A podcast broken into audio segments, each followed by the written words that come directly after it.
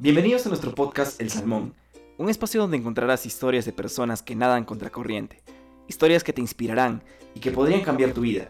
Esperamos que disfrutes este episodio. Hola salmones, les presentamos a nuestro siguiente invitado, Javier Chávez. Cuenta con más de 6 años de experiencia en el sector comercial, ayudando a diferentes empresas a incrementar sus resultados. Además, trabaja el tema de habilidades blandas con diferentes equipos en América Latina y actualmente se encuentra trabajando en Brasil para LinkedIn. A continuación escucharemos su historia, el largo camino que decidió emprender al salir de su país y las experiencias que lo llevaron a estar donde está ahora. Los dejamos con el episodio de esta semana. Hola salmones, estamos en un nuevo episodio, episodio 10. Yo soy Mae y hoy nos acompaña Javier Chávez. Bienvenido Javier, gracias por estar aquí en El Salmón. Hola chicos, ¿cómo están? Gracias Mae por la bienvenida. Estoy muy eh, feliz y emocionado de estar aquí con ustedes. Muchas gracias. Bueno, em, quiero empezar con un artículo que publicaste hace como un mes en LinkedIn donde explicas em, los desafíos, algunos desafíos que, que, habías experimentado hasta el día de hoy, que se titula Lo que es realmente importante. Entonces, eh, cuéntanos, ¿qué, ¿qué te motivó a escribirlo? ¿Por qué decidiste hacerlo? Vale, perfecto. En realidad es una, es una eh, pregunta con una respuesta bastante compleja que voy a tratar de sintetizar. Yo fui promovido hace un mes más o menos y esa raíz de esa promoción, ese, ese cargo en el que me estaban ascendiendo, que decidí hacer un post. Pasa que en los últimos años, en la mayoría de cosas que yo hice, si bien se podría decir que a grandes rasgos estaba consiguiendo cosas bastante buenas, un trabajo bueno, vivir en un lugar bueno que me gustase y lo que la gente normalmente valoriza como como metas o cosas que, wow, yo quiero conseguir eso. Realmente para mí eso no estaba siendo tan importante, no estaba siendo eh, todo lo que definía mi vida o lo que me hacía feliz. Realmente para mí eh, lo importante y al final del aprendizaje de ese artículo era que lo importante siempre terminan siendo mis sueños, las cosas que, que yo anhelo lograr. Vamos a ir un poco hacia atrás, donde vamos a conocer a este Javier de universidad Em, ¿cómo, ¿cómo, llevaste esa, esa, vida universitaria, esa vida académica? Vale, perfecto. Yo, para ponerlos en contexto, estudié en la Universidad Católica en la carrera de Ingeniería Industrial. Al igual que muchos, yo no tuve mucho la oportunidad de escoger qué carrera quería realmente y fui mucho más eh, forzado, por decirlo así, a escoger una ingeniería por mis padres, ¿no? Por la mentalidad que ellos tenían, de que era una carrera que podía dar dinero, eh, etcétera. Y un poco también basado en que me iba bien en matemáticas eh, normalmente en la escuela. Llegué a la carrera, no me gustó, pero tuve que sobrellevarla y con el paso de los años aprendí a cogerle el gusto, ¿saben? Aprendí a, a decirle, pucha, si me quedo quejándome o si me quedo negativo con esta carrera, eh, no va a valer la pena estar cinco años aquí. Entonces empecé a verlo como la escuela. Yo tampoco amé la escuela, sin embargo tenía que ir. Entonces lo veo igual, ¿por qué tendría que amar cada cosa? y empecé a cogerme un poco más de las materias o los cursos que, que en mi caso me sumaban más o que se alineaban más a lo que yo quería hacer.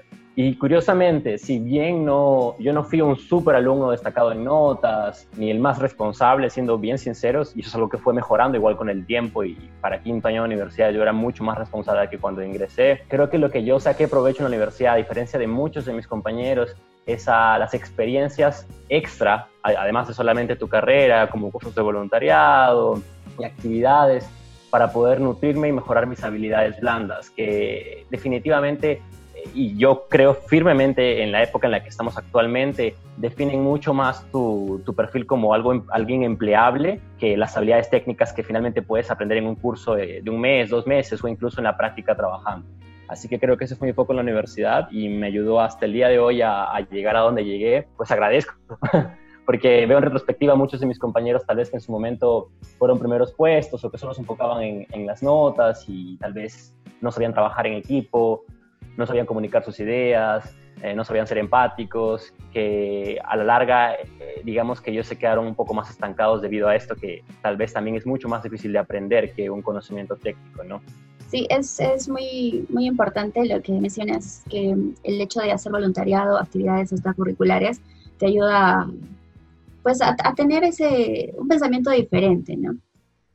Eh, cuéntanos en qué, qué tipo de, voluntariados o actividades has, eh, realizaste, ¿no? mientras estabas en la universidad que te ayudó a, como dices, a tener otro tipo de, pensamiento? Creo que la, la, la, que fue constante, la que no fue solamente una única vez y ya, y que definitivamente la que contribuyó más a que me, me, me volviera así, fue ISEC. ISEC está en las universidades. Yo fui parte de ISEC aproximadamente cuatro años. Y todo fue un golpe de suerte, ¿saben? Yo, yo estaba en la universidad, en cuarto año de universidad ya, eh, tal vez un poco sin saber qué quería hacer con mi vida, tal vez aún con muchas cosas por mejorar y en una media. Y fue a través de una compañera de universidad, de una de mis mejores amigas que era parte ya de la organización, que me dijo, por favor, Javi, necesito gente para mi equipo. Y, y yo, la verdad, me uní sin saber qué era. Yo fui a la entrevista para, para esa organización de voluntariado sin saber qué era, sabía que era una especie de voluntariado, sabía que era algo internacional, entonces pensé en la posibilidad de irme al extranjero con ellos. Di la entrevista, pasé, y cuando llegué, la verdad me chocó mucho para la realidad que yo tenía. Yo era una persona mucho más negativa, yo era una persona mucho más cerrada en muchas cosas, cuestionaba mucho a todo mundo. Y la primera vez que yo llegué a una reunión de ISEC, la verdad me sentí fuera de, de, de, mi lugar natural. Y hubo seis meses en los que, digamos, estuve ahí en la organización sin participar mucho, sin ir mucho, sin realmente integrarme, ¿saben? Y no fue hasta que, que se me dio la oportunidad de viajar a una conferencia de ISEC en Lima, que entendí el impacto de esta organización, entendí el motivo de por qué hacían las cosas, eh, dejé esos miedos y esos, esos prejuicios que tenía con este tipo de, de, cosas, actividades, y me abrí, fui vulnerable. Y cuando empecé a hacerlo, cuando empecé a engancharme, creo que todo solo fue un camino hacia arriba, todo fue un aprendizaje continuo, desde liderar equipos, de saber cómo comunicar, aprender a vender mi perfil y vender ideas, así como muchísimas, muchísimas cosas que a la larga en mi vida terminan siendo a veces más prácticas que una materia de, termodinámica, que la que tal vez es que no trabajo puntualmente, no voy a poder aplicar y, que están bastante nichados, ¿no? Entonces creo que eso es lo que, lo que a mí me potenció bastante y de lo que soy grato ahora. Para que nos entiendan un poquito más, explica eh, así en pocas palabras qué, qué, qué hace AIS, cuéntales un poquito eh, qué, qué, hiciste ahí, em, cómo te ayudó toda tu experiencia. Claro, ISEC es la organización de liderazgo juvenil eh, que busca alcanzar la paz mundial y el pleno desarrollo potencial humano, que puede sonar muy novelesco, muy fantasioso, y soy bien sincero, a mí me costaba creer en eso, era como, ay, paz mundial y pleno desarrollo del potencial humano. Suena muy cliché tal vez, pero eh, básicamente lo que haces como actividades dentro de IASEC es promover que las personas eh, puedan tomar experiencias de liderazgo eh, principalmente en, otros países, poder viajar o poder eh, venir, en este caso para el Perú también, para poder desarrollarse a través de proyectos tanto de voluntariado como profesionales. Entonces, de alguna forma, como miembro de IASEC, tú facilitas que algún otro joven pueda ir o venir a tu país a realizar una práctica de voluntariado profesional o, en este caso social. sin embargo, va mucho más allá de eso, ¿no? Uno en la organización tiene que, que trabajar con otros voluntarios, hacer que las cosas pasen, eh, vender oportunidades, eh, recoger eh, a los extranjeros, buscar un hogar, manejar problemas, hacer entrevistas en inglés, en español o en portugués, y así. Un sinfín de cosas según el área en el que te toca estar, que creo que, que te da una experiencia práctica y da bastante rápida. Que en muchos casos, un, lo que vendría a ser un training o unas prácticas en alguna empresa no te llegan a dar en esa profundidad, ese potencial de aprender muchísimas cosas, ¿no? Y de aprender equivocándote, que es algo que, que, te, que te, brinda una organización como IASEC, el poder equivocarte para poder luego mejorar en base a eso, ¿no? En una empresa, tal vez si te equivocas con una cuenta y haces perder mucho dinero a la empresa, no hay una segunda oportunidad. Entonces creo que esa es la ventaja con IASEC. Claro, sí, IASEC es justo lo que dijiste, es hacer que las cosas sucedan ¿En qué momento este, te conectas con ISEC y descubres ese potencial en ti? Fue cuando yo estaba en esa conferencia que les conté en la que fui en Lima, que era mi... Dicho, yo estaba a punto de salirme de, la organización. Yo no había hecho nada en seis meses, estaba a punto de salirme. Mi amiga me había dicho si es que realmente quería seguir porque yo no estaba participando. Le dije que me podía quedar un mes más para ayudar en un par de cosas, seguirme. Y fue en ese momento que salió esa conferencia en Lima. Mi amiga me convenció para ir hasta allá, pedí permiso, eh, conseguí el dinero para poder viajar. Y fue ahí que me enganché. Y fue una forma curiosa en la que me enganché porque creo que cada persona tiene diferentes perfiles, tiene diferentes cosas que pueden hacer que te enganches a una idea o a una organización. terminas la universidad, entras a trabajar en una empresa en tu misma ciudad o en tu mismo país tal vez, es muy diferente a irte a trabajar a otro país. ¿Cuál fue esa experiencia? ¿Cuál, ¿Qué impacto hizo en ti? Yo creo que es muy diferente eh, ir a otro país para hacer turismo, que es lo que la gente cree que, que, va a ser igual a vivir en otro país, irse de turismo una semana, dos semanas, un mes, a irse a vivir realmente otro país. Eh, el impacto es mucho más fuerte, siempre es más difícil, eh, al menos yo creo que por la experiencia que tengo en, mi caso y con amigos que viven en otros países, siempre es más difícil porque te alejas de la familia, te alejas de los amigos, te alejas incluso de las costumbres que tienes, de lo que comes, de la rutina. Y, para mí, aunque Brasil era un país que no se me hacía tan lejano porque tenía muchos amigos de Brasil, era un país en el que yo no había planificado tal vez en su momento irme a vivir. O sea, yo no había hecho una investigación antes, no había, por ejemplo, dicho, algún día quiero vivir en Brasil. Tenía en mente vivir en el extranjero, sí, pero no en Brasil. Entonces, cuando se me dio la oportunidad, averigué un poco, no lo pensé y fui. Sin embargo, el cambio fue muy diferente. Eh, culturalmente las personas son diferentes, ¿no? En el trabajo, en el día a día. Creo que hay cosas que contrastamos, eh, que se pueden contrastar rápidamente en Perú, que uno extraña y que siente que tal vez aquí son diferentes y tal vez no me gustaban mucho, o hay cosas que tal vez me gustan un poco más. Igual creo que todo es cosa de perspectivas, pero por ponerte un ejemplo, la gente dice que extraña la comida del Perú. Yo soy bien sincero, también la extraño muchísimo, entonces yo puedo reafirmar eso pero también hay cosas como que para mí se me hace mucho más fácil hacer dieta en Brasil de lo que era hacer dieta en Perú, por ejemplo, ¿no? Entonces siempre trato de verle eh, el lado positivo o el lado diferente. Las personas. Ahora que yo trabajo con toda Latinoamérica ya hace dos años y llamo y tengo reuniones con gente de todos los países de Latinoamérica, me doy cuenta de los perfiles culturales de cada país, cómo la gente se comporta en cada país. Y, por ejemplo, el brasilero es una persona que, a la que es muy fácil hablarle. Tú puedes tener 100 personas, 200 personas que conoces, porque es muy fácil y es divertido. Pero a la hora de la hora, cuando tienes algún problema o alguna cosa medio profunda, a veces es un poquito más complicado saber quién realmente está contigo o es tu verdadero amigo, porque todo el mundo te habla muy bien o todo el mundo está muy cercano.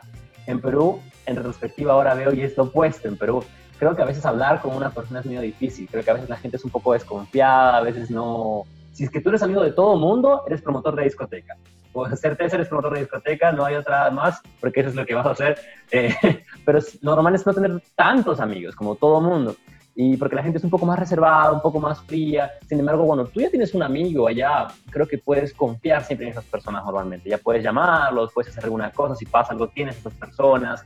Entonces son cosas que me costaron en su momento cuando llegué, porque yo creía que tenía mil amigos en Brasil y en realidad no tenía mil amigos. Entonces eh, es un proceso de adaptación y, creo que te hace crecer. Yo crecí mucho en Brasil, muchísimo. No solo aprendí un nuevo, un nuevo lenguaje sin, sin estudiarlo, sino que aprendí a, adaptarme mejor, aprendí a, a, tener cosas que antes no tenía y analizar más críticamente cómo yo era en Perú. Y sino que también me enseñó que según el país al que yo vaya, yo voy a aprender diferentes cosas voy a poder entender diferentes realidades y así crecer mucho más como persona y de ahí nació mucho más mis ganas y mis deseos de poder viajar aún más por el mundo para aprender mucho más, ¿no? Entonces, estás en Brasil desde hace dos años, ¿verdad? Exacto, llegué hace casi dos años, llegué en junio del año de hace de 2018, entonces me falta un mes, digamos, para cumplir dos años. ¿En qué te desempeñaste? ¿Cuál fue tu, tu primer rol en trabajo? Yo trabajé en el área comercial de una empresa llamada Resultados Digitales en Florianópolis, que era una empresa de automatización de marketing digital. Entonces ellos vendían un software que permitía automatizar el proceso de marketing digital para las empresas, para que pudieran captar más prospectos, más leads y así pudieran mejorar sus ventas. Yo trabajaba puntualmente dentro del área comercial en el área de preventas, que es la parte de primer contacto, de prospección eh, de la empresa. Luego de eso, yo llegué a trabajar a LinkedIn con la misma área, básicamente la misma área. Y ahora en mi nuevo rol, yo ya salí un poco del área comercial de manera directa, porque ya no tengo una meta de ventas, pero ahora me encargo en mi nuevo rol de cuidar a los que ya son clientes de la empresa, específicamente de la parte de capacitaciones. Yo me encargo de capacitarlos y entrenarlos para que puedan mejorar sus procesos, ¿no? Usando LinkedIn en este caso como una plataforma de reclutamiento. Eso es lo que hago el día de hoy y lo que aprendí. Cuando llegaste por primera vez a Brasil a desempeñar tu primer trabajo, ¿te imaginaste en algún momento que ibas a llegar, que ibas a terminar trabajando en LinkedIn? ¿O dijiste, no, voy a probar un tiempo y ahí me regreso a Perú? Es interesante, eh, eso es algo que estaba pensando hace poco y hablaba con unos amigos al respecto. Yo estaba enamorado de que enamoradísimo, y estaba creciendo muchísimo en la organización, fui director nacional, sin embargo hubieron muchos problemas, muchos desafíos, esas, esa clase de cosas que te marcan muchísimo como vida y en las que uno, digamos, empieza a sentirse mal, empieza a irte mal, y, así, eso es lo que me pasó aún en la organización en la que estaba, en la que, en la que yo daba todo entonces básicamente tuve que salir y en ese momento en el que yo no sabía qué hacer con mi vida porque fue todo muy repentino y aún no estaba preparado y aún estaba pensando en mucho más que hacer en la organización, que decidí darme una vuelta, es decir, decidí hacer otras cosas mientras tanto, mientras todo se solucionaba, todo mejoraba para, para yo realmente regresar, si es que era posible. Y fue curioso, porque pasado un tiempo, cuando ya estaba en Brasil, pude regresar a IASIC y pude volver a hacer todo bien y pude contar mi camino y seguir creciendo ahí, pero ya estaba tan encaminado en lo que estaba haciendo aquí en, el mundo profesional, el mundo corporativo en Brasil en el que estaba, y de la nada se dio la oportunidad de trabajar en LinkedIn porque había gente que de la nada sabía de mi nombre y me conocía y estaba trabajando ahí y me, me pareció un perfil bueno para poder recomendarme, que decidí intentarlo. Y soy bien sincero, LinkedIn era algo que yo imaginaba, sí, después de terminar toda mi experiencia en IASEC y después de algunos años, y veía como un sueño. Veía como un sueño desde el día en el que yo, por ejemplo, estaba trabajando en IASEC y una amiga mía tenía contactos en LinkedIn y me mostró videos, stories de Instagram o de alguna red social en el que en, la empresa, en LinkedIn, llegaba gente disfrazada de Star Wars, que es una cosa que a mí me gusta mucho, para animar el día, porque era el día de Star Wars y en LinkedIn lo estaban celebrando. Y toda la gente se ponía disfraces y cantaban, y yo dije, wow, es un ambiente en el que yo quiero estar algún día. Entonces, curiosamente, se me dio la oportunidad estaba aquí y conseguí la oportunidad, ingresé y, y obviamente me enamoré más de la empresa y ahí me quedó ese aprendizaje, ¿no? Y esa frase que yo digo es salir a dar una vuelta para dar una mirada y jamás volví porque me encontré, encontré realmente alguna otra forma, algo que me hacía muy feliz también y que se acomodaba en ese momento en mi vida. Entonces, creo que ese, ese es un aprendizaje que me quedó, eh, no tener miedo a probar otras cosas solo porque son diferentes de las que estás haciendo en ese momento y te gustan, porque puede que se te dé la oportunidad de hacer algo que también te guste o te guste incluso más y te quedes con ello, ¿no? Y que no existe una decisión equivocada. Yo tal vez podía pensar, no, tal vez por irme a otro país en este momento, no es una buena decisión, no estoy listo, lo podría haber hecho después, que esté más seguro y con más experiencia, pero no hay una decisión equivocada. Creo que igual tuvo que ver mucho a IESEC, es eh, como bien lo decían algunos amigos, de que yo tenía otros planes para mi vida, ¿no? Pero conocí a IESEC y arruinó mis planes, ¿no? Porque te, te, encuentras con otras oportunidades. ¿Cuáles fueron tus momentos de inflexión, como los que te costó superar? Ay, vamos, fueron varios, creo. Eh, en mi vida fueron varios. En parte profesional también fueron varios. Uno definitivamente fue cuando salí de IASEC, porque no esperaba salir y todo fue una cosa medio del momento. Eh, había cosas personales de otras personas involucradas. Y lo que yo decidí hacer en ese caso fue salir y darme un respiro también y no, no, no dar más cuerda a las cosas, eh, aceptar esa salida y, realmente enfocarme un poco más en otras cosas. Eh, fue difícil porque mis planes, yo soy una persona mucho de planes, tengo planes de acá, tres años acá, cinco años es lo que quiero hacer, donde quiero estar y trabajo fuerte en poder cumplirlos. Entonces para mí, por primera vez, estar donde yo quería estar, habiendo cumplido mi sueño de estar como director nacional y de la nada, ¡pum!, quedarme sin eso, que era ya mi sueño, era algo difícil, porque en las historias, en, los, en las charlas motivacionales que tú ves en Internet, la gente te enseña cómo alcanzar tus sueños, pero no te enseñan a qué pasa si es que los alcanzas y luego te los quitan o los pierdes. Entonces para mí eso fue difícil, sentir que ya había pasado por muchos problemas, muchas cosas difíciles para poder conseguir eso que tanto quería y cuando ya estaba feliz, ¡pum!, no lo tenía más. ¿Qué hacía? ya hacía si había logrado lo que más quería en ese momento. Si mi objetivo más grande en ese momento ya estaba cumplido. Ese fue un momento fuerte en el que costó entender qué era lo que yo podía hacer. Me sentí perdido, me sentí más perdido que cuando uno acaba la universidad y no sabe qué hacer. Me sentí más perdido cuando uno acaba la escuela y no sabe qué estudiar. Me sentí sin ninguna posibilidad, sin qué es lo que iba a hacer. Y, creo que ese espacio me ayudó mucho a reconectarme conmigo mismo, a entender que sin importar que te ocurra algo malo, te ocurra algo bueno, y es algo que como sociedad vemos, ¿no? Que si te pasa algo malo, si te ocurre una tragedia, si te ocurre alguna cosa difícil, esa cosa me, me pasó, pero yo, yo, conseguí superarla y, logré, gracias, logré esto gracias a, gracias a que lo superé. Yo lo veo de otra forma. Yo no veo eso como algo negativo más. Dejé de verlo como algo negativo. Empecé a verlo como es gracias a ese problema, es gracias a esa, esa, esa gran cosa que me ocurrió y que me hizo sentir muy mal y que me dejó en el piso, que soy la persona más fuerte que soy ahora es gracias a que salí de IASEC que yo llegué a LinkedIn. Tal vez si yo no salía de IASEC en ese momento yo me quedaba más años, la oportunidad nunca se me hubiera dado y nunca estaría trabajando en LinkedIn. Entonces ahora vivo todo de una manera mucho más grata y agradezco cada cosa que me tocó vivir. Cuando llegué a Brasil y estaba en Florianópolis, hubo un momento en el que ya no podía más, estaba solo, no ganaba mucho dinero en el primer trabajo que tuve aquí en Brasil, era bastante difícil, a veces no tenía muy bien cómo comer porque el país es caro y el salario era bastante bajo y aparte que yo soy pésimo administrando mi dinero. Entonces era como, era muy difícil, a veces sentía realmente vale la pena, realmente vale la pena y me quedaba pensando en eso, pero aprendí a, enfocarme más en lo que yo podía controlar, ¿sabes? Empecé a, a, valorizarme como persona, a ver si es que yo he llegado hasta aquí era por algo y puedo lograr incluso muchísimo más y no tengo por qué tener miedo. Empecé a dejar de echarle la culpa o, o de enfocarme en todo eso que no es controlable no es controlable, tal vez bien me está yendo ahora, no es controlable, tal vez cuánto me están pagando, porque yo no puedo modificar eso.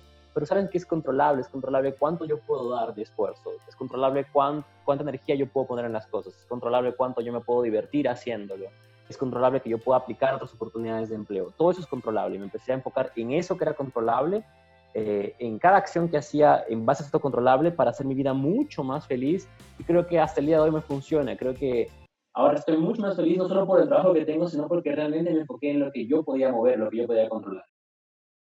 Si volvieras a empezar de cero, en ese momento quizás eh, donde ya empezaste a tomar decisiones que te han llevado hasta donde estás ahora, ¿seguirías el mismo camino o cambiarías algo? Ah, seguiría, seguiría totalmente el mismo camino. Eh, antes yo vivía muy arrepentido de todo lo que pude haber hecho mal o lo que pude haber hecho diferente o las cosas que pude haber dicho a alguien y no las dije en su momento, eh, todo lo que me guardé. Primero, creo que eso me enseñó dos cosas. Uno, a que ahora si tengo algo que decir o algo que hacer, me lanzo. Ya no tengo más miedo de, ay, voy a hacerlo, no sé si lo haga bien o si me vaya bien o si me aceptarán o si me responderán la misma cosa que estoy esperando. No, ahora lo hago. Lo hago porque vivo con una, un estilo de vida en el que tal vez suena muy arriesgado, pero ¿qué pasa si me muero mañana? Me voy a quedar con las ganas de, de, hacer algo ahora y pensando, ah, lo hago el próximo año, oh, lo hago el próximo año, uy, lo hago el próximo año. Ya antes pensaba así y muchas cosas se retrasaron. Entonces creo que esa es la primera cosa que aprendí, a hacer cosas que realmente quiero hacerme pero, sino no ponerme excusas, no tener miedo. Y, y, segundo, estar gratos por las decisiones que tomé, porque cada una de esas decisiones me llevaron al día de hoy.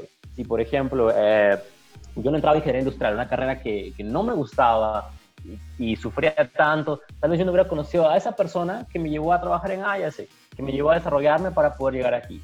Si no salía de Ayase, que no hubiera conseguido esa oportunidad tal vez de irme a, a, Brasil, que justo se dio en ese momento, eh, con todo pagado y que se dio perfecto para mí, porque después de eso, mi empresa, la que yo fui a Brasil, nunca más trajo a alguien más del extranjero.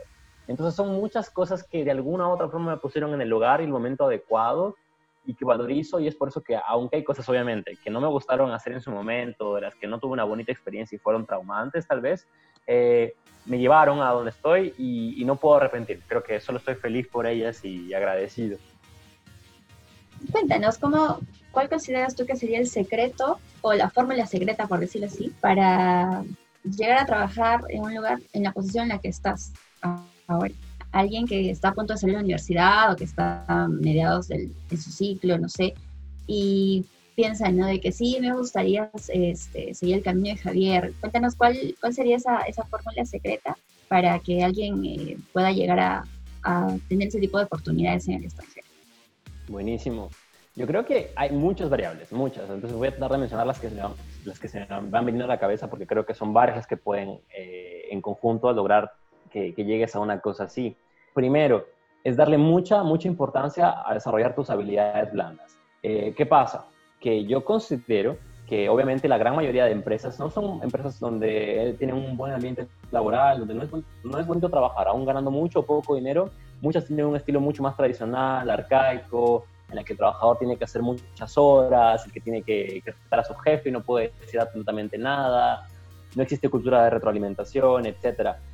Esas empresas, queriendo o no, van a valorizar, sí, más tus habilidades técnicas, tus conocimientos, de quién eres hijo, quién tienes de contactos, cuántos cursos llevaste, y bien por la gente que quiere hacer. Creo que hay mucha gente que quiere hacer eso, pero yo nunca quise trabajar en una empresa así porque ya trabajé en una empresa así en algún momento y yo quería una empresa que me, que me diese el estilo de vida que yo quería, que valorizase al trabajador, que, por ponerte un ejemplo, mi LinkedIn es una empresa que me mandó a casa mucho antes que todo el mundo mandara a casa por seguridad.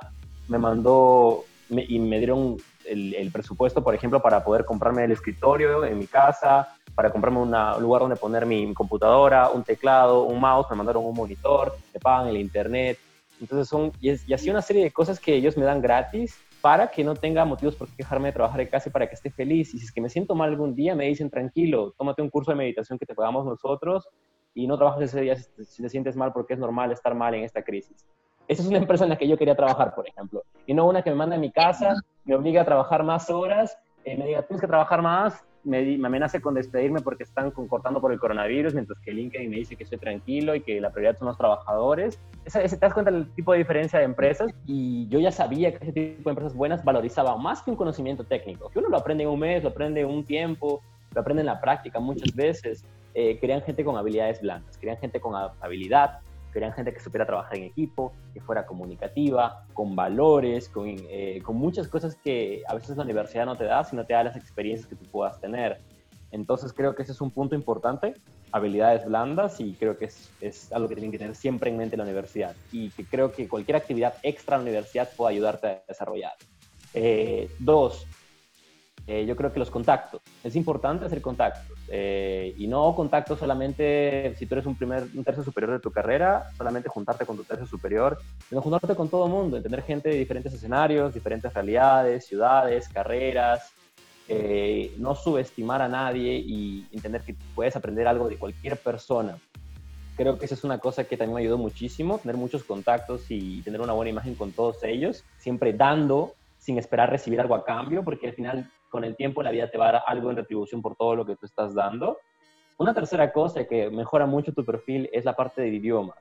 Y no hay excusa para no saber otro idioma. Eh, la gente puede decir, ay, pero lo dice porque está ahí. Yo no aprendí ni inglés ni portugués sin estudiar. O sea, yo no tuve un curso, yo no estudié en las academias que habían, que ni me acuerdo cuáles eran ya más, porque mis padres no tenían el dinero para poder pagarme eso. Entonces, ¿qué es lo que yo hice? Yo sabía que yo quería trabajar en algún momento en el extranjero. Iba a esperar que mis papás me digan, podemos pagarte un curso cuando sabía que no iba a ser posible. ¿O qué iba a hacer? Decidí hacer lo más inteligente y además de ver series y además de escuchar canciones en inglés que ya ayudan, empecé a juntarme con extranjeros. Aproveché que haya se traía extranjeros para juntarme y hablarles, decirles, I don't speak English very well, but I will try it. Voy a tratar de hablar contigo un poquito y así, equivocándome y aprendiendo, equivocándome y aprendiendo fue que aprendí inglés primero y luego fue que aprendí portugués viviendo aquí. No, no tengo el mejor inglés del mundo y no tengo el mejor portugués del mundo, pero, me, pero soy una persona mucho más empleable porque ya tengo tres idiomas, por ejemplo. Entonces ya puedo trabajar en cualquier país de Latinoamérica sin ningún problema. Vamos, con, vamos recapitulando.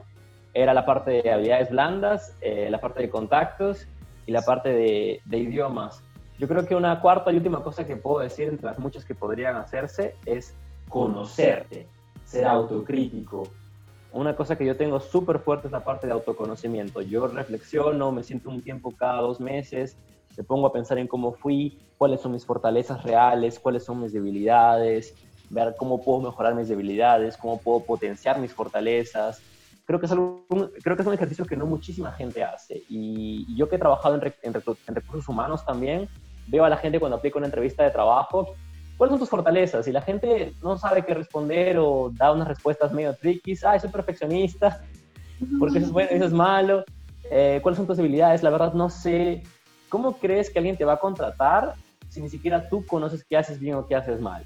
Entonces creo que ese es un punto importante, conocerte y obviamente saber y conocer la empresa a la que estás aplicando, porque así, conociéndola y conociéndote, vas a poder hacer un encaje perfecto en lo que tú tienes como propuesta de valor y poder ofrecerles todos de niños soñamos eh, qué tipo de adulto quisiéramos ser, ¿no? Que quisiéramos ser de grandes o algo así.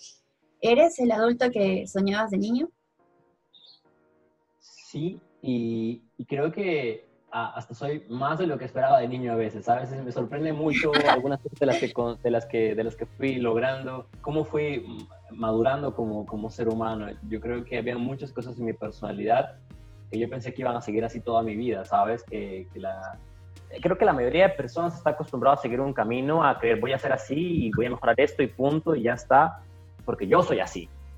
Sin embargo, yo nunca intenté pensar así. Yo de niño pensaba, bueno, algún día espero hacer esta cosa, motivar, tener un trabajo seguro y algo más, o sea, trabajar establemente y era mi único deseo puntual como niño. Y me convertí en una persona que, que, que tal vez de niño hubiese admirado muchísimo, porque lo que hago todo el tiempo como persona para poder seguir creciendo es desconstruirme, es empezar a pensar qué es lo que tengo, cómo es, por qué me porto así, qué me llevó a ser de la forma en la que soy ahora, pensar en esos momentos que me hicieron así y ver si es que es algo bueno o no es algo bueno, si puedo cambiarlo o no puedo cambiarlo, si no puedo cambiarlo, tal vez qué es lo que puedo hacer para mejorarlo. Entonces, eh, esa es la parte que, que, trabajo en mi día a día. Soy un poco maniático tal vez de, de evaluarme y de buscar cosas que, que puedo aprender, mejorar, no quedarme conformista, no quedarme en la zona de confort en la que, en la que ya estoy en un momento. Me desafío a hacer siempre cosas nuevas. Y eso es algo positivo. Eso es algo que yo recomiendo, Madre, para muchas personas, hacer una reflexión de por qué te portas así. Yo, por ejemplo, antes era una persona mucho más renegona, mucho más agresiva, antes era una persona poco asertiva, antes era una persona, eh, no sé, eh, que juzgaba mucho a las personas. Empecé a cuestionarme, ¿por qué es que soy así? ¿Por qué es que soy así? ¿Qué me llevó a ser así? E intentar modificarlo, ¿no? Y hay varias cosas. Si te pones a pensar en reflexión de tú como ser humano al día de hoy, te comportas de una forma debido a que viviste cosas en tu vida que te volvieron así. Por ejemplo, yo soy una persona que ahora, para cualquier cosa que hago y que es importante para mí, me preparo siempre. Yo me puse a pensar un día, ¿por qué me preparo siempre? ¿Por qué es que para cada cosa que hago soy así? Y recordé que cuando yo estaba acabando la escuela, eh, en quinto año de secundaria, yo vivía en Hilo, yo acabé el colegio en Hilo, yo nací en Hilo, de hecho, y yo quería aplicar a la universidad en Arequipa. Y esa vez, eh, con el poco dinero que mi familia tenía, eh, viajamos mi mamá y yo a Arequipa para el examen de la católica de la universidad, junto a mi primo, que tiene la misma edad que yo, y aprovechamos para llevarlo también. Entonces, eh, cuando iba a hacer el examen, yo dije, bueno, aún estoy en la escuela, ese examen es para intentar, para probar, etc. Y no estudié, no me preparé, no hice nada. Fui con mi familia ahí y dimos el examen. Cuando estábamos regresando en el bus, que fue inmediatamente después del examen, casi en la misma noche, ahí lo, salieron los resultados de la universidad. Y en esos resultados, mi primo había ingresado a ingeniería mecánica y yo no había ingresado a ingeniería industrial y mi mamá había hecho el esfuerzo de poder llevarnos a los dos eh, hasta allá. Eso me golpeó muy fuerte en ese momento, me golpeó muy fuerte porque me confié, dije, ah, ese es un examen que tal vez no importa porque aún no acabo el colegio y es para practicar y saber cómo son y en el próximo puedo hacerlo bien. Eso me golpeó fuerte porque mi mamá había puesto su esfuerzo, su dinero y mi primo se había tomado en serio las cosas para poder llegar y yo no. Es en base a eso que luego tuve una última oportunidad después de que acabó la escuela para dar mi examen en la católica y poder ingresar antes de perderme ese año y me maté estudiando dos meses sin salir, comiéndome libros, e ingresé, ingresé a la universidad. Pero fue desde ese momento que me planteé, ok, yo nunca voy a ir con la mentalidad de voy a intentar las cosas. Voy a ir con la mentalidad siempre de que yo voy a hacerlas. Y es así como tengo esta reflexión en mi vida de por qué soy una persona que hace las cosas y no las intenta, que hago reflexiones sobre cada cosa que me define como persona y creo que es un buen ejercicio para todos ustedes. Salmón, hemos llegado a la mitad de este episodio. No olvides seguirnos en nuestras redes sociales. Estamos en Spotify, en iTunes y también nos puedes encontrar en Instagram como El Salmón Subión Podcast. Y si te gustó este episodio, no olvides compartirlo en tus redes. Ahora vamos con la segunda parte del podcast.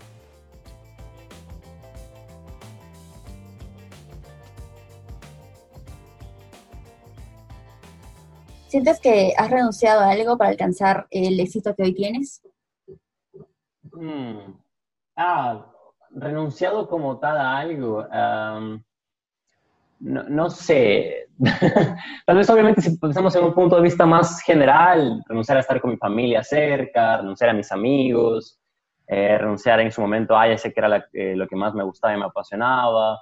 Creo que ah, en manera general sí. Sin embargo, después no creo que, puedo mencionar la palabra renunciar como tal, porque siento que todo lo que pasó desde que, desde que salí, me fui, fue ganancia. Entonces, si es que tal vez renuncie a algo, ya no pienso en eso más y no lo recuerdo mucho. tal vez en un universo paralelo está el Javier que continúa en ISM. exacto, exacto. Presidente de ISEC International, quién sabe, tal vez en otra vida. sí.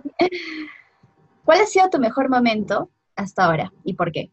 Vale, son, creo que son varios buenos mejores momentos. Sin embargo, yo soy una persona que difícilmente me emociono de felicidad y me pongo, ¡Ah! no creo. Porque como soy una persona bastante analítica y bastante autocrítica, cuando va, va, a pasarme alguna cosa buena, por ejemplo, no sé, eh, una fiesta de cumpleaños sorpresa, o voy a ganar algún premio, un reconocimiento, soy bien sincero, yo sé cuándo va a pasar y también sé cuándo no va a pasar normalmente. Yo tengo unas expectativas o probabilidades claras en mi cabeza. Entonces, cuando pasa alguna cosa, quedaste elegido para trabajar en LinkedIn, por ejemplo. Yo estaba convencido que iba a entrar a trabajar porque mi entrevista fue muy buena y mi simulación, mi roleplay, fue bastante bueno. Entonces, cuando ellos me dijeron, entraste, yo tuve que exagerar o fingir un poco mi felicidad porque yo estaba casi seguro de eso. Era como solamente, ¡Ah! ¿en serio?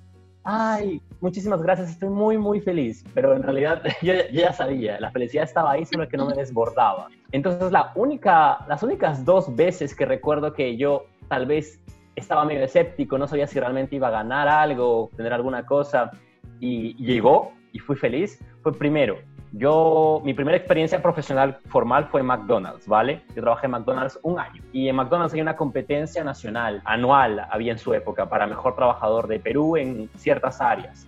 Entonces yo sin querer y no sé cómo quedé electo para las finales, la final en, en Lima. Entonces yo fui el único trabajador de Arequipa que fue uh, de McDonald's para competir en esa final, que te evaluaba sobre conocimientos en tu área y práctica. Era una simulación tiempo real de una hora con un restaurante llenecito de personas pidiendo cosas y evaluadores en todo el restaurante. Entonces yo trabajaba en la parte de atención al cliente, todo lo que era fuera de caja, o sea, con las mesas, eh, abriendo la puerta, restaurante, hablando con las personas. Y soy bien sincero, en esa época McDonald's me pagó el pasaje en bus. Yo le pedí por favor a mi mamá que me acompañase porque yo no me acordaba de cómo era Lima y ella gastó el poco dinero que en esa época tenía para poder acompañarme. Y juro que cuando yo llegué ahí, yo estaba casi como, ok, llegué aquí, no sé, creo que ya eso es un logro. Tenía mucho miedo de competir, mucho miedo de perder, mucho miedo de no hacerlo bien. Entonces empecé a no darle cabeza a esto, ¿saben? Me compré un juego de PlayStation y dije, ok, suficiente, compré eso, estoy feliz. Sin embargo, una noche, la noche antes de la competencia, que eran a las 7 de la mañana, yo estaba por dormir y mi mamá ya estaba durmiendo a mi lado. Y fue cuando la vi, cuando vi todo el sacrificio que ella había hecho por poder venir conmigo y acompañarme, aún sin tener mucho dinero y prestándose dinero para poder viajar, que, dice, que yo dije, ay, no puedo intentarlo, no puedo, no puedo solamente eh, ir y con miedo de voy a ganar o no voy a ganar y voy a hacerlo, voy a hacer todo lo posible por hacerlo bien. Entonces esa noche, de lo que no había estudiado nada casi, solo lo básico, empecé a leer y a comerme toda la información que habían dado para poder hacerlo bien Llegué al día siguiente, mi mamá me acompañó hasta el punto en el que tenía máximo para poder acompañarme.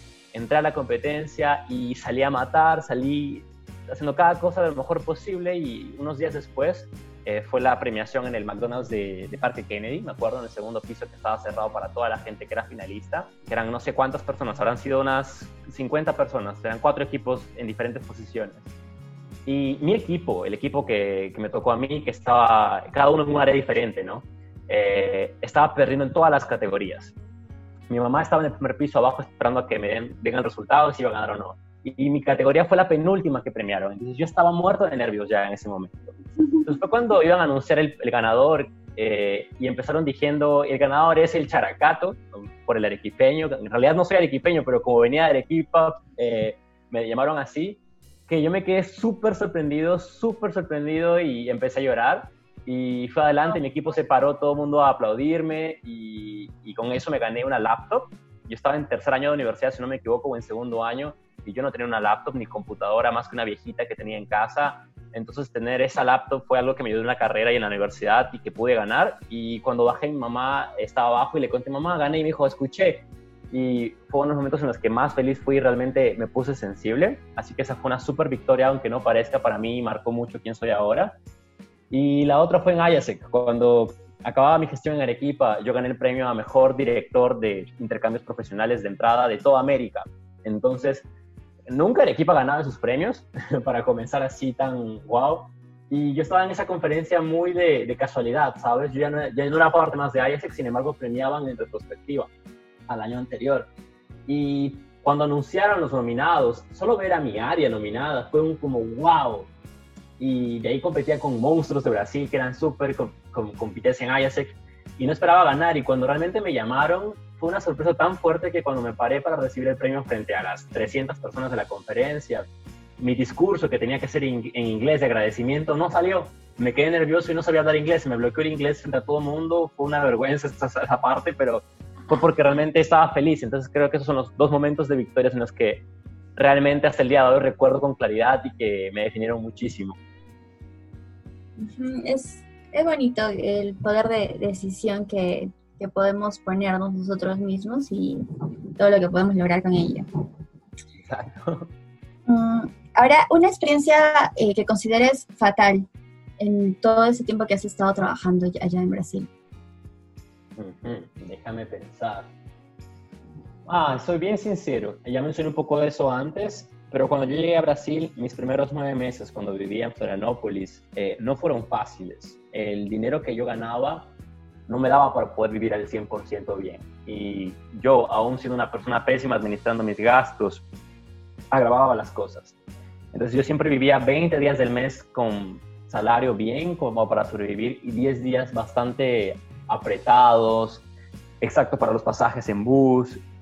Entonces, esa parte fue difícil. La empresa me enseñaba muchísimo, era increíblemente buena, tenía muchos beneficios, pero mi salario mi posición en ese momento no me permitían una buena calidad de vida. Yo recuerdo momentos en los que a veces no tenía que comer y, y tenía amigos que yo hice que me llevaban sopas instantáneas, que me llevaban cosas para poder comprar. Aprendí a hacer cosas bien baratas como esas eh, rapiditas de bimbo, creo que es el nombre en español, y, jamón y queso, como una receta. Entonces creo que esa fue una parte bastante difícil para mí. Eh, cuando llegué a Sao Paulo yo no tenía nada más que un colchón por tres meses, eh, un colchón en el suelo.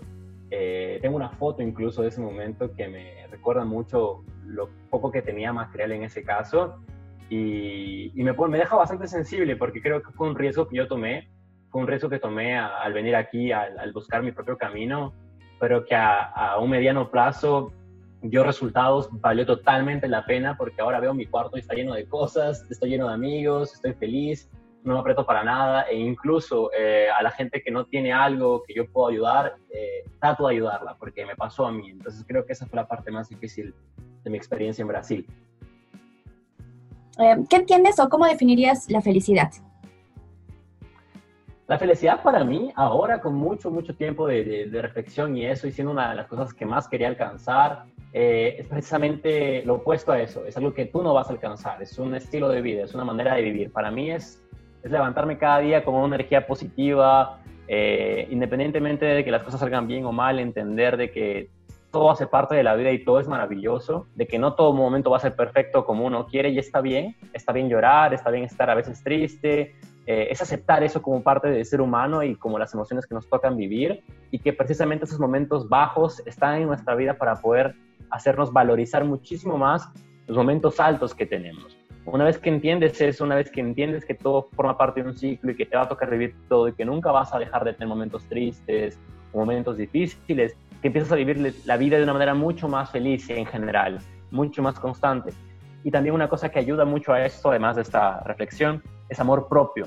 Es tan difícil, es tan, tan difícil realmente tener amor propio y creo que la gente habla mucho de amor propio, postea en Facebook, uh, sube stories, pero la mayoría de gente no tiene amor propio, porque es difícil, es difícil, es realmente aceptarte como eres, es quererte como eres, es ponerte en primer lugar, primer lugar antes que, que, otras personas. Puede sonar al principio un poco egoísta, pero ¿cómo quieres querer bien a otras personas? ¿Cómo quieres dar algo bueno si no te das algo bueno a ti mismo primero?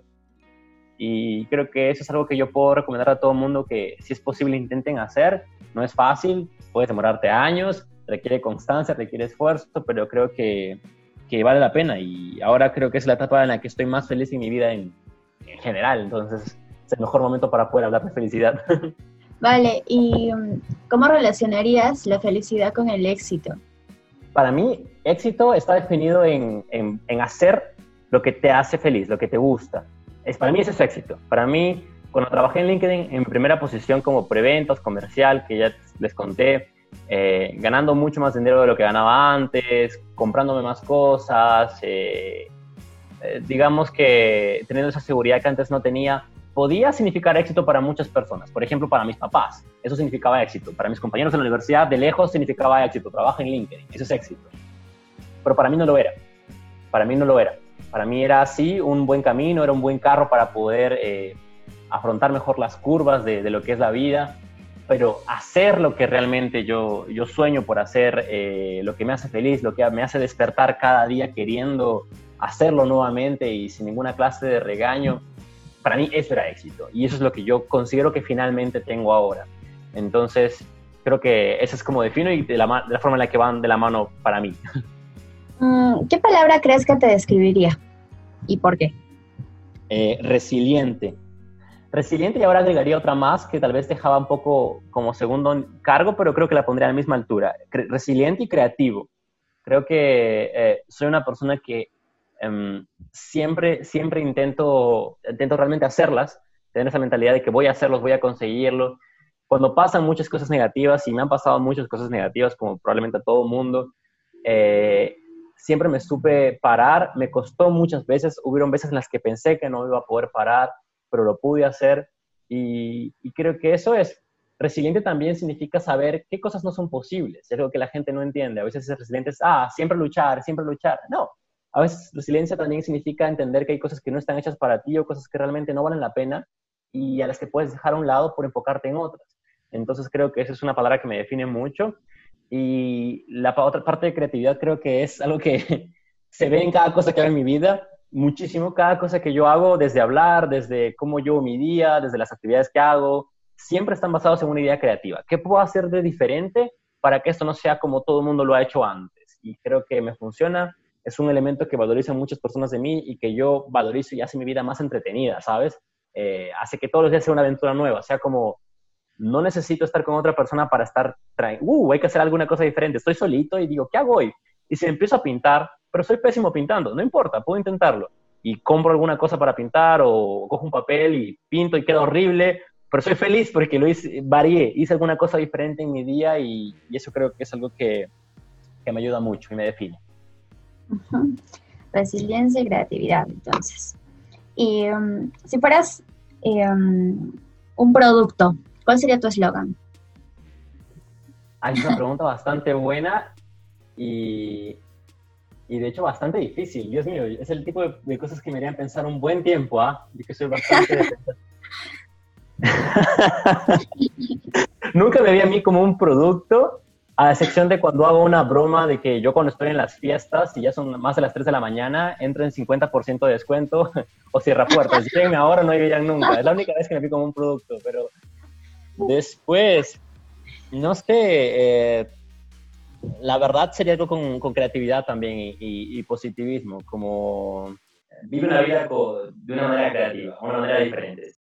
Todo lo que hagan, desde cómo se levantan, cómo piensan, cómo dan vuelta a las cosas, cómo afrontan sus problemas de una manera diferente y creativa. Díselo como una novela, como un cuento, como una historia. Siempre lo pongo en un papel y digo, estoy en mi propia serie de Netflix. ¿Qué cosa? Eh, yo asistiría a mi propia serie de Netflix. ¿Vería mi serie? ¿Me gustaría verla? ¿No? Obvio no, porque estoy que hago la misma cosa de la misma forma durante un año sin ninguna cosa diferente. Entonces voy a hacerlo todo de manera diferente y creativa, arriesgada, loca. Entonces creo que esa sería mi, mi frase, la de vivir todo de una manera diferente. ¿cuál es el peor consejo que, has recibido? No sé si es un consejo como tal, pero es la, la clásica frase de tú tienes mucho talento, mucho potencial. Eh, hasta hace mucho, hasta hace, poco, la verdad, hasta hace un año, eh, yo aún eso veía como algo positivo. Cuando alguien te dice, wow, madre, tienes mucho talento, o eres, tienes mucho, tienes un gran potencial dentro de ti, y lo habla.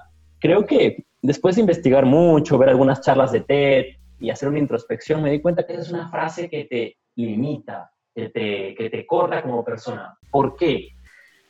Porque en la vida tú vas a ser una persona que naturalmente puedes tener algunas habilidades para algunas cosas y para otras no. Y es normal. Sin embargo, cuando la gente te dice, tienes talento, tienes un potencial increíble, lo que hace es limitarte a que tú pienses de que basta con ese talento para conseguir algo. Cuando en la vida real, en el mundo real, la gente que consigue cosas buenas no es la gente con talento, es la gente que trabaja duro para poder conseguir algo. Y eso me di cuenta, por ejemplo, cuando la gente me decía que yo era un buen vendedor, yo me confiaba siendo un buen vendedor y llamaba muchísimo menos, tenía muchas menos reuniones que el resto de mis compañeros, porque obviamente yo tenía una conversión mejor, porque yo tenía un potencial mejor, unas habilidades mejores en ventas. Sin embargo, eso me frenaba, porque esa clase de comentario me hizo ser así. Si es que yo realmente veía toda una perspectiva de trabajo duro, yo hubiera puesto muchísimo más esfuerzo, hubiera podido conseguir muchísimo más. Entonces creo que es una frase que cada vez que me dice tienes mucho potencial, tienes mucho talento, digo, ok, claro que sí, pero eso no es un halago realmente para mí. El halago sería decir que realmente trabajé duro para poder hacerlo, que es lo que lleva a alguien grande a conseguir algo grande. Eh, la gente que es muy creativa, si no pone en práctica su ideas, si no trabaja duro en ellas, no consigue nada. Si uno es un buen cantante, si no trabaja duro en eso, en poder mejorar, nunca va a llegar a ser un cantante famoso. Entonces son varias cosas que creo que, están vinculadas a, cómo conseguir algo y, el trabajo duro es lo que, que, la verdad creo que define todo y en la que estoy trabajando muchísimo ahora. ¿Qué libro o qué película, no sé, serie o algún documental em, te ha marcado y recomendarías? Yo podría hablar desde muchas series y muchas, eh, eh, ¿cómo decirlo? Historias profundas de felicidad, de, cosas reales. Pero voy a ser bien sincero. Puedes ver que en mi estante en, atrás tengo juguetes de Star Wars.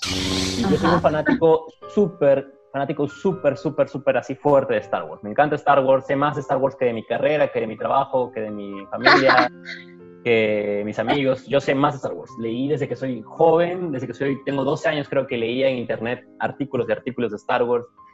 Y ah, obviamente es un, mundo, es un mundo y universo bastante grande y la historia que te cuenta es una cosa culturalmente conocida por todo el mundo, así no, así no lo hayas visto, a rasgos generales sabes alguna que otra cosa. Eh, como creo que me marcó a mí, me marcó como una persona creativa, me marcó como una persona que, que, piensa más allá, que siempre está imaginando cosas, creando nuevos universos, creando nuevas cosas. Eh, y esa parte de creatividad que yo tengo creo que le agradezco muchísimo a Star Wars, que me hizo abrir mi, mi cabeza a no pensar dentro de la caja, sino pensar siempre fuera de la caja, a ver una alternativa de cómo puedo superar las cosas. Entonces, si alguien recomienda alguna cosa de cultura general que tiene que asistir o ver en este caso es Star Wars y probablemente algún aprendizaje, además de los que yo les he contado, se podrán llevar a su, a su vida diaria. Eh, si pudieses saber solo una cosa del futuro, ¿qué preguntarías? Hmm. Ah, y tal vez tendría una. Yo tengo un sueño, un sueño plan, una cosa platónica, digamos, es un sueño. El único que tal vez aún no he hecho mucho para poder trabajar en él, porque la verdad preferí construir un, un colchón de estabilidad económica antes. Yo algún día quiero ser un director o un actor. Me gustaría vez intentar un poquito hacer eso, eh, verlo de alguna perspectiva, porque me gusta muchísimo esa parte de arte. Eh, entonces me gustaría saber si de alguna u otra forma voy a conseguir en algún momento llegar a hacer algún proyecto cinematográfico o no. Tampoco es algo que me molesta, pero es algo en lo que me gustaría trabajar. Tal vez sería la única cosa que podría preguntarme. No tengo claro si sí o si no, pero ah, es eso, ¿no? no, apuesto que sí, apuesto que sí, que sí lo logras. ¿Cuál es la, la mejor compra menor a 100 dólares que has hecho? Y es algo, o sea, como que sí, esto me encanta y valió la pena la inversión. ¿Qué es, qué es eso que compraste? ¿O en qué eh, adquiriste o invertiste? Déjame pensar. Voy a ver las cosas que tengo aquí, aunque tengo algunas cosas. Ahora 100 dólares. Es una pregunta difícil. Yo compro muchas cosas, la verdad, ¿vale? Soy fanático de compras. Entonces es difícil porque porque tengo esa felicidad instantánea y luego se me va y quiero comprar otra cosa más. Soy bastante de comprar desde que puedo comprar, pero tal vez, tal vez la compra más importante que puedo haber hecho la hice con mi primer salario, cuando trabajaba eh, en McDonald's. Eh, la primera cosa que yo pude llamar realmente mía, ¿no? Que fue de la vez más superficial, un juego de PlayStation en la época, pero que para mí fue una cosa súper feliz. Es menos de 100 dólares, efectivamente, como, como unos 50 dólares, 60, pero realmente me hizo sentir que algo por fin era mío. Y, y eso es lo que hasta ahora tengo. Me gusta tener cosas mías, comprarlas yo, tenerlas yo. Eh. Entonces creo que esa podría ser la cosa que más barata, que más valorizo hasta ahora, ¿no?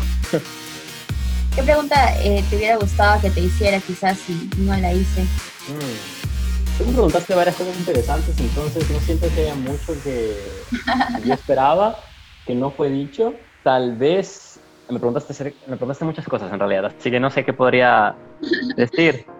Eh, mm, tal vez cómo me veo acá unos años. Eso podría ser una buena pregunta. Y estaba pensando nuevamente, porque como yo hago mi planeación casi, casi 3, 5 años, este momento de cuarentena aproveché para hacer mi, mi, planificación un poco y, yo de acá a 5 años me veo trabajando en un país con una moneda que tenga mucho más peso internacionalmente, porque la moneda de Brasil cada vez está más devaluada y si voy a Perú pierdo dinero, haciendo mi carrera ya, comenzando mi carrera de speaker, de trabajando, yo ya por sí voy a, estoy entrenando empresas pero ya hacer una carrera más enfocada a ser speaker, a viajar, eh, dando conferencias, sesiones, charlas de motivación, de liderazgo, de habilidades blandas, eh, estudiando ya algún curso de actuación o dirección, espero, y con mi agenda llenecita de cosas diferentes para poder hacer. Ahora estoy así, pero en el futuro espero que sea mucho más. Tener una hora de piano al día, luego una hora de baile, luego una hora de ejercicio, eh, escalar a la hora siguiente, hacer ese tipo de, de rutina. Entonces, ese es mi plan de acá más o menos unos cinco años, sino que espero estar trabajando. Y, y es eso, creo que eso es lo que espero para mí en un, tiempo. Ok, entonces eh, ya para cerrar la entrevista, denles un consejo a todos los que nos están escuchando. Cree en ti mismo. Creo que eso es lo más importante. Cree en ti mismo. Puedes esperar en muchas ocasiones que la gente llegue a ti, te, te ayude, te, te, conforte, pero eso es poner tus expectativas y tu felicidad en algo que tú no puedes controlar, en otras personas. Cree en ti mismo.